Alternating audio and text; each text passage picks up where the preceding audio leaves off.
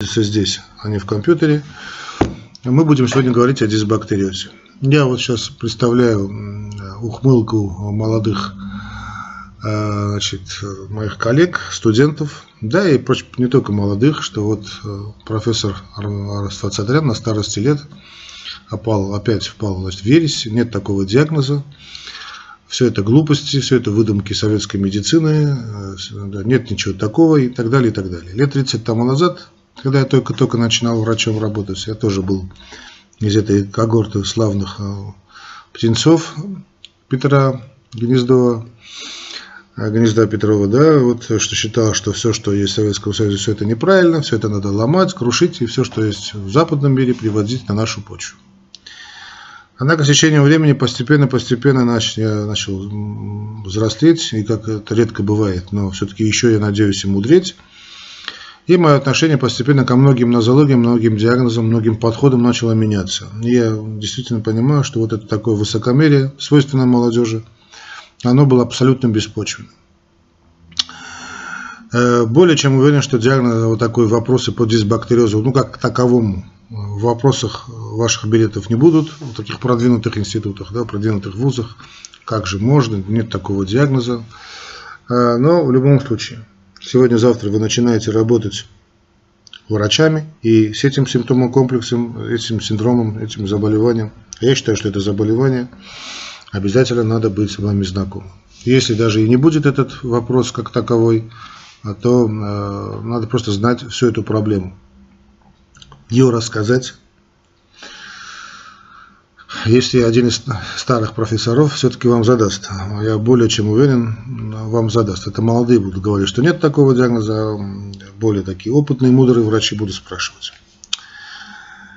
Э, я не знаю, как у меня будет со временем, так как я очень долго раскачиваюсь. Как вы знаете, я не дружу с сестрой таланта, это моя старая проблема.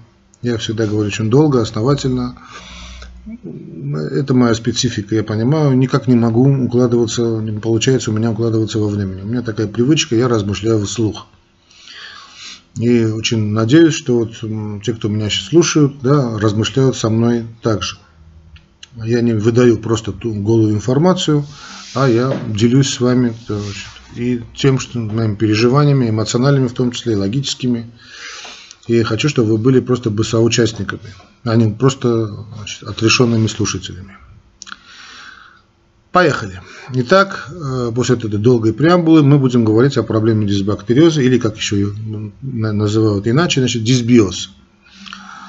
Значит, дисбактериоз или дисбиоз кишечника – это заболевание, которое характеризуется э, патологическими изменениями состава нормальной флоры кишечника, способствующей нарушению функционированию кишечника. Да, что я хотел сказать.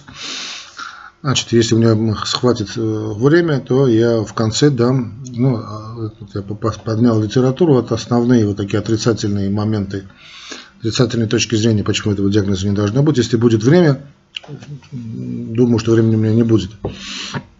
Я к этому вопросу, вопросу вернусь. А, дам свою точку зрения. Итак, дисбактериоз, э, повторюсь, значит, дисбиоз, э, заболевание – которая характеризуется э, патологическими изменениями состава нормальной флоры кишечника, способствующими нарушению функционирования кишечника. Значит, э, как известно, с уроков физиологии вам, наверное, это должно быть известно, в э, кишечнике взрослого человека в норме содержится где-то несколько килограмм, там 2-3, некоторые говорят даже больше, различных микроорганизмов, где-то их около 500-600 видов. Это так называемые симбиониты, бактерии-симбиониты, симбиониты, которые принимают непосредственное участие в акции пищеварения. Без них ничего живого на Земле бы не было, в том числе и человека. В здоровье, в организме здорового значит, человека, человека значит, качественный, количественный, индивидуальный состав микрофлоры пребывает как бы в состоянии вот такого эубиоза, да, нормобиоциноза, такого физиологического раз, э, равновесие. Вот при изменении в составе кишечной флоры разрушается это равновесие, что негативно сказывается на способности кишечника к пищеварению и усвоению и так далее, так далее. Там много очень функций нормальной микрофлоры, к которым я сейчас перейду. Да, кстати, вот я приведу вам пример. Мне этот пример очень нравится. Где-то вычитал, не то я выслушал, не, выслушал, я выслушал в интернете, мне очень понравилось это сравнение, небольшими модификациями я его вам приведу. Дело в том, что огромный процент, где-то 80-90% нашей э, микрофлоры кишечника это бифидо и лактобактерии. То есть те э, бактерии, которые участвуют в процессе значит, до переваривания, так скажем, э, лакту, да, молока. Крайне они необходимы нам, они участвуют в целой значит, серии функций, их целый десяток, я сейчас буду о них говорить более подробно. А, и вот где-то оставшиеся там 10-15, не более того, процентов, это условно-патогенная микрофлора или УПФ. А, приводят пример, очень хороший такой пример, скажем, вот какой-нибудь европейская, какая-нибудь европейская страна, ну или там русский город какой-нибудь большой, там, скажем, Москва, Ленинград, да, ну, подавляющее большинство коренные жители, допустим, да, коренные москвичи, там, коренные парижане, неважно – ну, давайте возьмем Париж, чтобы никого не обижать. Э, пусть будет Париж. И вот 80, представьте себе Париж, 70-е, 80-е да, годы, значит, э, период относительного расцвета да, капитализма. Э, кто был в Париже, знает, что это такое сейчас. И то, что было 20-30 лет назад, это совершенно разные города. Так вот, в то время, да, представлял себя Париж очаровательный город, подавляющее большинство жителей это парижане, небольшой процент, там 2-3-4% это черные, э, да, сейчас я не знаю, как назвать, чтобы никого не обижать, а негры, афро, африканцы, афроевропейцы, в общем, негры мусульмане, турки, да, и, в принципе, которые даже в какой-то степени оттеняют, они могут даже дать какого-то такого изыска. Самому Парижу, они как-то жарят там что-то, там каштаны жарят в парижские знаменитые, это больше французская такая негритянская молодежь, кто-то там делает шаурму, шаурму это больше турки, арабы, но общее такое представление так, о Париже очень-очень положительное. Вот это нормальный кишечник. И вот э, по истечении какого-то времени, вот это условно патогенная микрофлора, вот скажем, никого не хочу обижать, да, спаси Господи, некоренные парижане начинают их количество постепенно-постепенно увеличиваться. Там, скажем, вместо 5-6%, там до 10%, они уже начинают как-то агрессивно более себя вести, да, начинают закрываться в своих кварталах, в эти кварталы уже опасно заходить, делаются уже намазы на улицах, да, хотя их все-таки мало, 10%. При увеличении количества, значит, уже где-то 20-30%, они начинают брать власть в городе. Ну, то, что сейчас происходит в европейских городах, да, это страшные погромы, насилие, убийства, кражи, преступность резко взлетает, э, не потому, что они такие плохие, а потому, что их много. Вот то же самое происходит и в нашем кишечнике. Вот когда происходит то же самое влагалище, то есть те же вагинозы, да, но мы о вагинозах, дисбиозах влагалища разговаривали сейчас, об этом, не об этом речь. А речь о том, что вот когда меняется вот это эобиоз, норма биоциноз в сторону превышения количества условно-патогенной микрофлоры и начинаются все проблемы. Тоже касается вот, Парижа, тоже касается крупных городов, тоже Москвы, Ленинграда, когда некоренное, значит, агрессивное, так скажем, да, население начинает увеличиваться и в размерах начинает диктовать свои права. А в малых количествах они более чем полезны городу. Там город значит, там, там, подмести город, да, э, не знаю, привести его в порядок, строительные работы и так далее. Никто против этого же не возражает. Да? Но когда начинаются уже изменения, изменения правил, то становится плохо. Вот то же самое происходит, такое очень образное, политически, наверное, некорректное сравнение привел значит, дисбактериоза и этнического, там, расового состава города и там страны, но оно имеет под собой очень серьезное обоснование. Теперь, э, что делает значит, микрофлора, э, те же бифидо и лактобактерии в нашем кишечнике? Я вам напомню, что первый глоток, много раз уже об этом говорим, первый глоток природа, ну или Господь, кому как, для меня Господь, сделала так, что первый глоток значит, ребеночка при рождении, это он, ему дают грудь мамки, он сосет там, ну не очень будет много молока, но с первым этим глотком даже если оближет сосок, получит гигантское количество бифидолактобактерий, которые, по идее, должны поселиться навсегда в его кишечнике. И иммунная система работает таким чудесным образом, что первые вот эти микрофлоры, которые попадают в кишечник, организм не воспринимает как иностранных агентов, как свои. Поэтому крайне необходимо вот этот первый, первый, первое, то, что вот родился ребенок, чтобы первое, чтобы почувствовал бы, поел бы ребенок, он попробовал бы молоко матери. Но если матери вообще ничего там нет, то хотя бы молоко другой матери. Но э, очень нежелательно давать искусственный прикорм и категорически нельзя давать растворы какой-то сахара. Да, вот, вот раньше это было это от американцев пошло, вроде сейчас уже этого не делается. Потому что вкусовые, такое вкусовое титрование а, да, идет потом сравнение э, человека потом на всю жизнь идет именно с молоком. Человек начинает сравнивать что-то с первым ощущением. Это вообще так по жизни, но вкусовое особенно. И вот первое титрование по вкусу идет, э, значит, э, импринтинг называется, вкусовой импринтинг. Он навсегда вкладывается вот в мозг ребенка. Это вкус молока. И потом он все сравнивает с этим молоком а не с сахаром. Ну, понятно, что если ничего нет, умирает ребенок, да, то можно дать и искусственный прикорм. Но лучше, чтобы это было бы молоко матери, даже если это такая чахлая мама, ну, даже когда там что-то такое вытекает из э, груди, ничего, не соска, пусть это оближет ребеночек, он почувствует, может быть, ему будет как-то и неприятно, но первое ощущение, первые чувства обязательно, это очень важно. И вот они поселяются значит, в организме матери, в организме, простите, ребеночка, а, и начинают там жить. Понятно, что первое, что человек ест в своей жизни, это молоко. Мы с вами, дорогие товарищи, млекопитающие. Ничего с этим не поделаешь.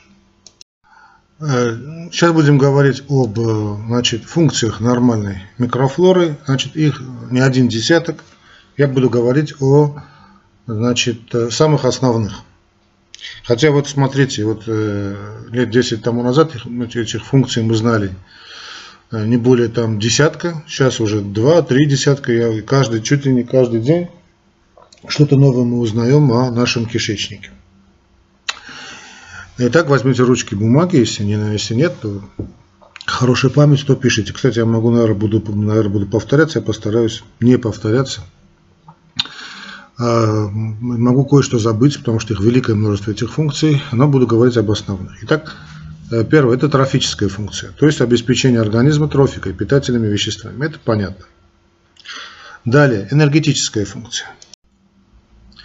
Э, это поставка АТФ, энерго, энергообеспечение кишечного эпителия. Далее, это перистальтическая функция, то есть химическая регуляция перистальтики.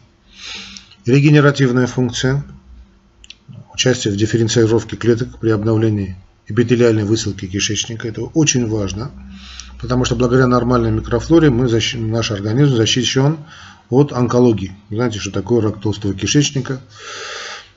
Как он один из ну, самых распространенных раков, как он губит э, население планеты.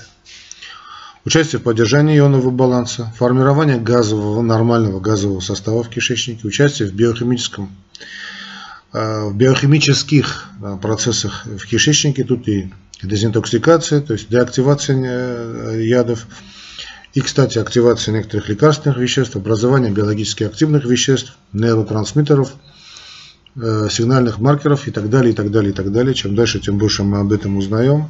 Защитная функция – это участие в местном иммунитете, да и не только в местном иммунитете. Здесь идет выработка иммуноглобулина – Тут идет и цитопротекция, обеспечение устойчивого, устойчивости эпителия значит, патогенным, канцерогенным фактором. Э, тут и захват вирусов, тут и считывание генома патологических микроорганизмов и так далее. Представляете, все это тоже кишечник. Э, участие в метаболизме, значит, в метаболизме белков, жиров, желчных кислот и многих других важнейших составляющих питания, синтез витамина группы В, э, пантоатеновой кислоты, кстати, э, практически весь спектр витаминов В. Если раньше думали только там В1, наверное, только, да, то сейчас мы знаем, что практически все группы значит, B-группа здесь синтезируется, даже есть данные, данные о том, что, возможно, и синтезируется даже витамин D. Тут немножечко спорно, но тут всякое может быть. Но все больше и больше таких данных у нас есть. То есть не только водорастворимые витамины, что в принципе понятно, ну, синтезируются в процессе жизнедеятельности значит, витамины группы В, но и вот говорят о витамине D, что очень интересно, очень. Поддержание постоянства физико-химической э, среды кишечника. Э, далее, антагонистическая функция, то есть э, нормальная микрофлора обеспечивает колонизационную резистентность, так называемую. Да? Колонизационная резистентность – это устойчивость вот этих соответствующих значит, участков тела, так называемых эпитопов, к заселению случайной, в том числе и патогенной микрофлоры. Да, вот когда я приводил пример, э, да, Парижа, скажем, да, вот сказал, что это условно патогенная флора, да, в принципе, она не чужда Парижу, но э, если там появляются какие-то э, ну, тогда откровенные террористы, да, которые да, и гробят и коренных парижан, и вот этих не очень коренных парижан, то есть это абсолютно отрицательная флора, скажем, стафилококки те же, да. Вот это, э, то есть их присутствие в кишечнике вообще не должно быть, категорически. Вот они, значит, вот эти э, устойчивость обладает вот этих соответствующие участки, как заселению случайной и патогенной микрофлоры. Вот эта антагоническая функция обеспечивается как выделением специальных веществ, оказывающих мощное бактерицидное, да и бактериостатическое действие, так и конкуренцией бактерий за питательные субстраты и экологические ниши. А каждая флора, да, скажем, вот те же условно-патогенные флоры, которые в малом количестве, да, она значит, до, переваривает мясную пищу. Благодаря ей мы именно перевариваем вот эти остатки, грамотно перевариваем. Э, иммуногенная функция, э, значит, ну, в принципе, мы уже об этом сказали, когда э, и профилактика аутоиммунных, кстати, заболеваний. А, да, об этом надо подчеркнуть и много об этом говорить. Всегда надо говорить об этом. То есть именно защита аутоиммунных заболеваний считается, что значит, бактерии, представители вот этой нормальной микрофлоры, значит, бифиду и лактобактерий, как бы постоянно держат в тонусе, тренируют иммунную систему своими антигенами, и нет, не, не бывает сбоя. Вот поэтому, наверное, слышали, да, вот болезни здорового и э, стерильного кишечника, вот вся этот всплеск аутоиммунных заболеваний, которые мы имеем, в том числе и связан с этим. А человек э, с нормальной э, флорой кишечника практически не имеет таких проблем. Это касательно аутоиммунных заболеваний. Вы знаете, ну, кроме того, что это идет всплеск, просто взрыв всех этих аутоиммунных заболеваний, как э, тяжело их лечить. Потому что кроме, фактически кроме гормонального лечения там у нас ничего нет. И вот работа с кишечником очень и очень важна. Очень-очень важна. Я не раз, и не два, и не три, просто беру, говорю нам на заметку.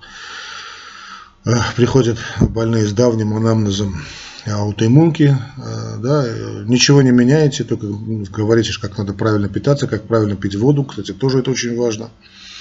И как, как минимум количество препаратов, которые они принимают, уменьшается. А бывают случаи, когда вообще все проходит полностью. Противораковая функция, э, значит, бактерии, представители нормальной микрофлоры, постоянно как бы, значит, э, ремонтируют эпителий кишечника, препятствуют тем самым развитию опухолевого процесса. То есть поврежденные эпители, они тут же, значит, как-то, как бы такие маленькие, такие рабочие, да, вот такие шабашники пришли, исправили, и, значит, эпители чистые, он постоянно же обновляется. А, ну и понятно, значит, пищеварительная функция, нормальная микрофлора за счет своих ферментов принимает участие в так называемом полостном пищеварении, метаболическая функция, нормальная микрофлора за счет своих ферментов участвует в обмене белков, жиров, уратов, оксалатов, стероидных гормонов, холестерина. О витаминах мы уже сказали, да, снова просто скажу, значит, в процессе метаболизма отдельные представители нормальных микрофлор уже доказано образуют значит, витамины. А, например, бактерии толстого кишечника синтезируют значит, биотин, рибофлавин, уже сказали, пантотеновую кислоту, B-группу. И вот оказалось, что и а, говорят о витамине D, говорят о витамине Е, говорят о витамине К.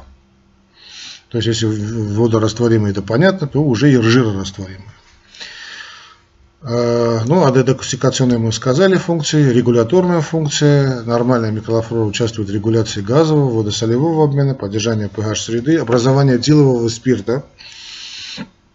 Огромное имеет это значение, антишоковое, гиполипидемия, знаете, что спирт, да, вот, вот, вот антишоковое, гиполипидемическое имеет, дезинтоксикационное, противовоспалительное, обезболивающее, да и другие замечательные свойства спирта вам, наверное, известны вот очень, как начинается вот пьянство, да, обычно вот это бытовое пьянство, вот чувствует, человек чувствует вдруг и вот тянет на алкоголь, вдруг резко, да, а потом оказывается, что э, там у него проблемы с кишечником, потому что сейчас я уже не помню, как это, в каком количестве синтезировался спирт, э, чистый спирт, по-моему, 1 грамм на килограмм веса, скажем, если мужик весит 100 килограмм, то постоянно в его кишечнике, значит, наши товарищи бифидоид, лактобактерии, да и другие бактерии, значит, синтезируют чистый этиловый спирт где-то в порядка 100 кубиков, 100 миллилитров. Да?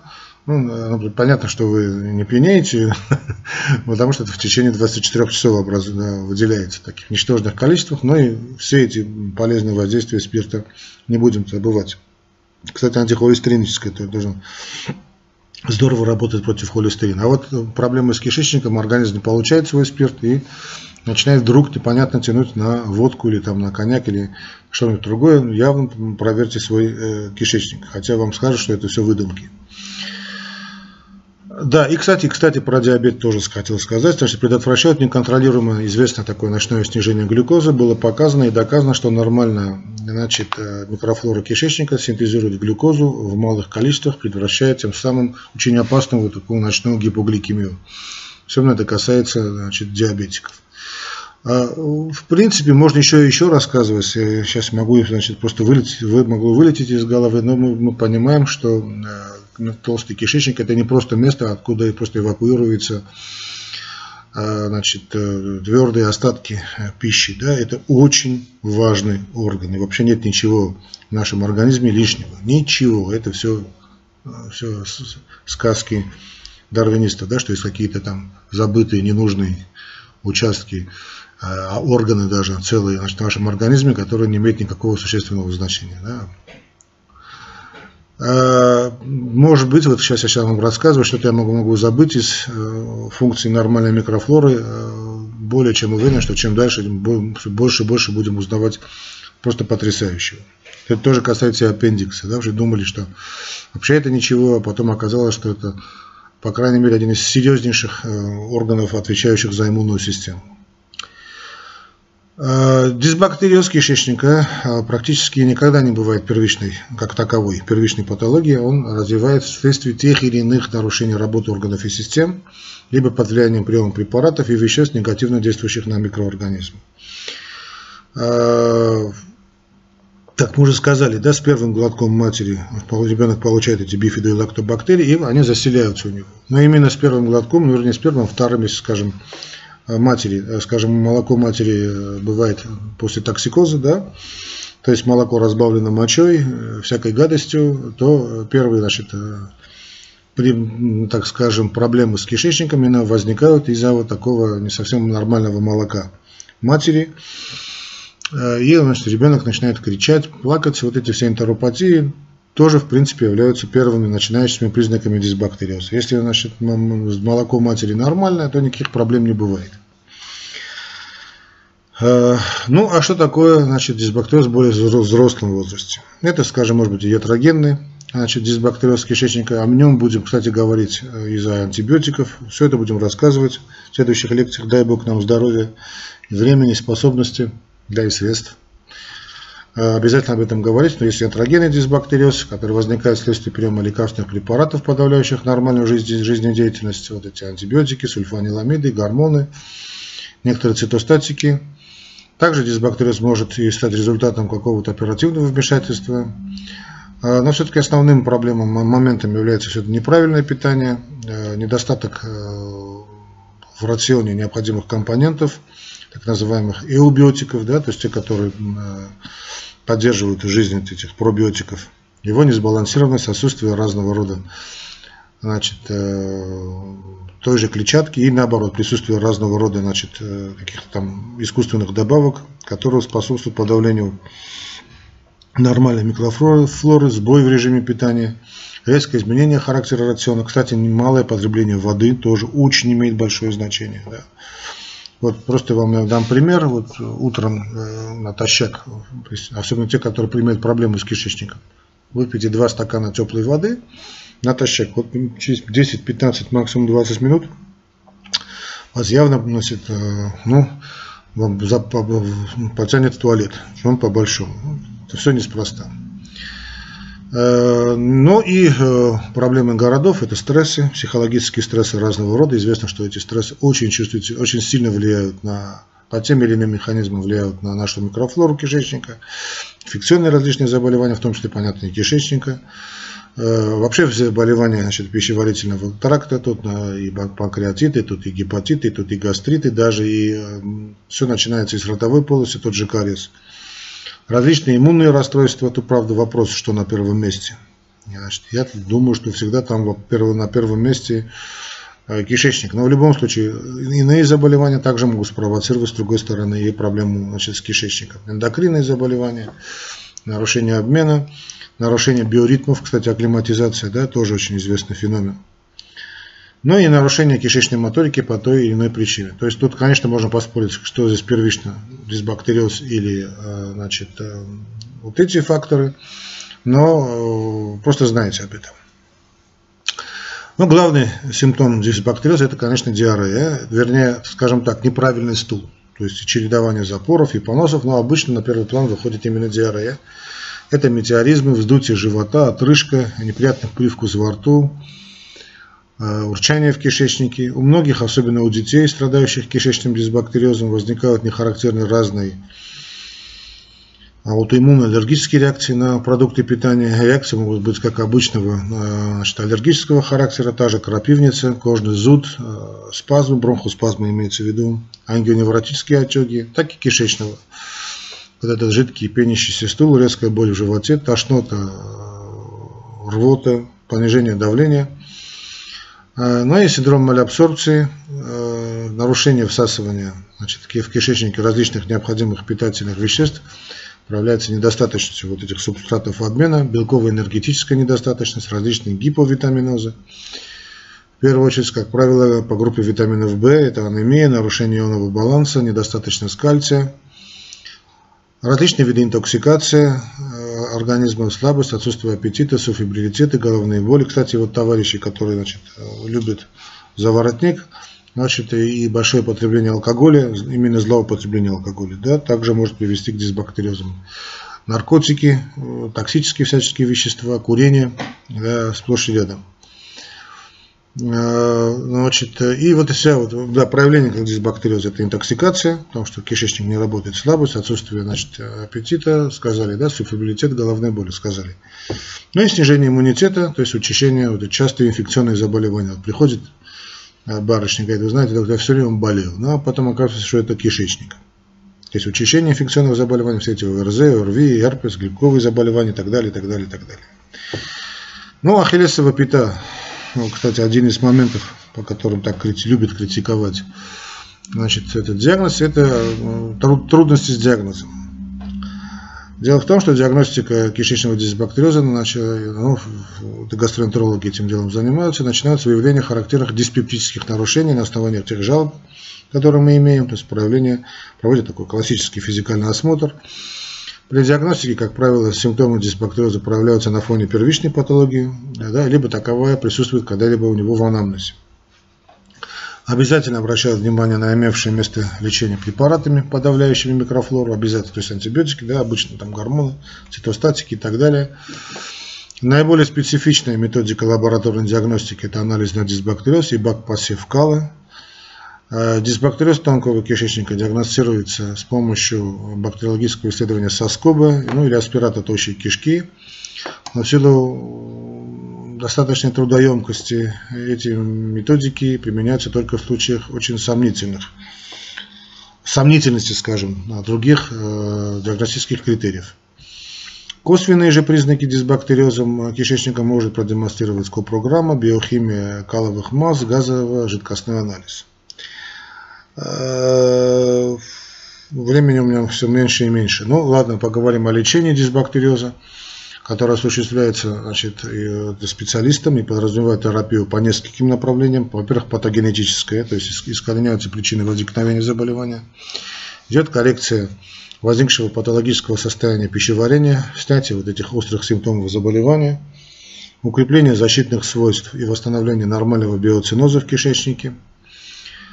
А когда мы говорим патогенетическая терапия, да, направлена на, перв, на, значит, на э, первичную патологию, а также включает в себя меры по восстановлению моторной функции кишечника, снятие воспаления, возникшего воспаления, проведение заместительной ферментативной терапии. Но это ненадолго.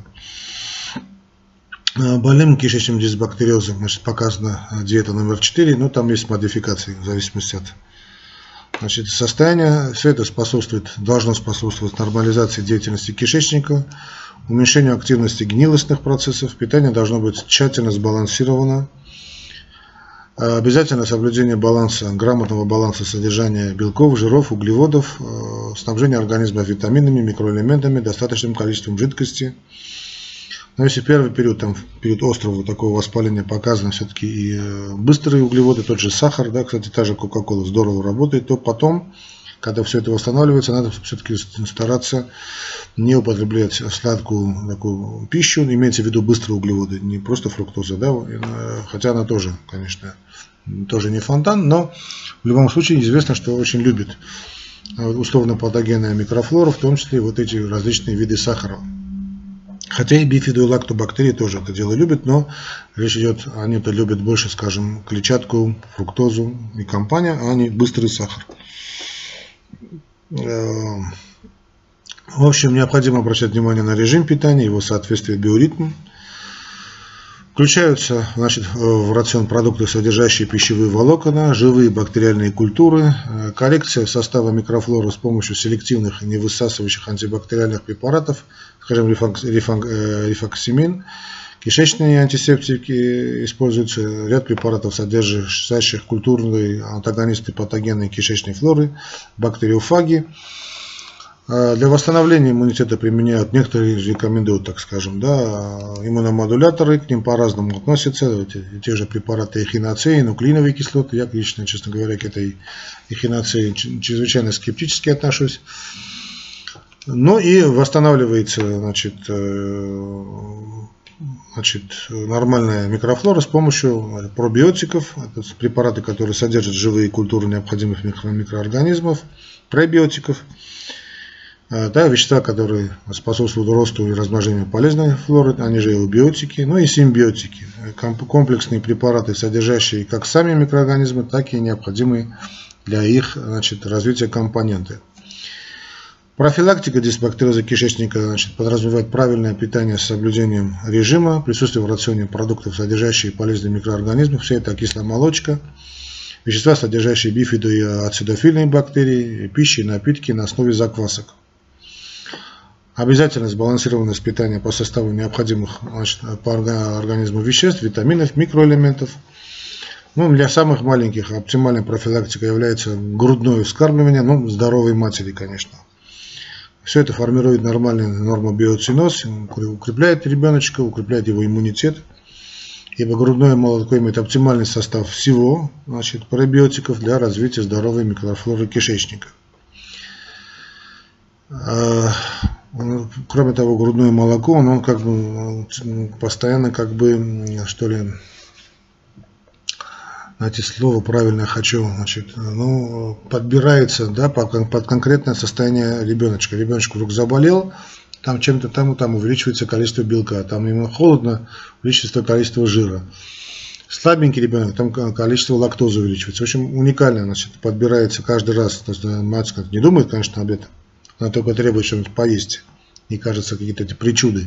Тоже и мужу кажется. Это все неспроста, потому что значит, как бы подбирается такая тонкая идет настройка молока под состояние ребеночка, причем происходит в течение минут, часа-двух.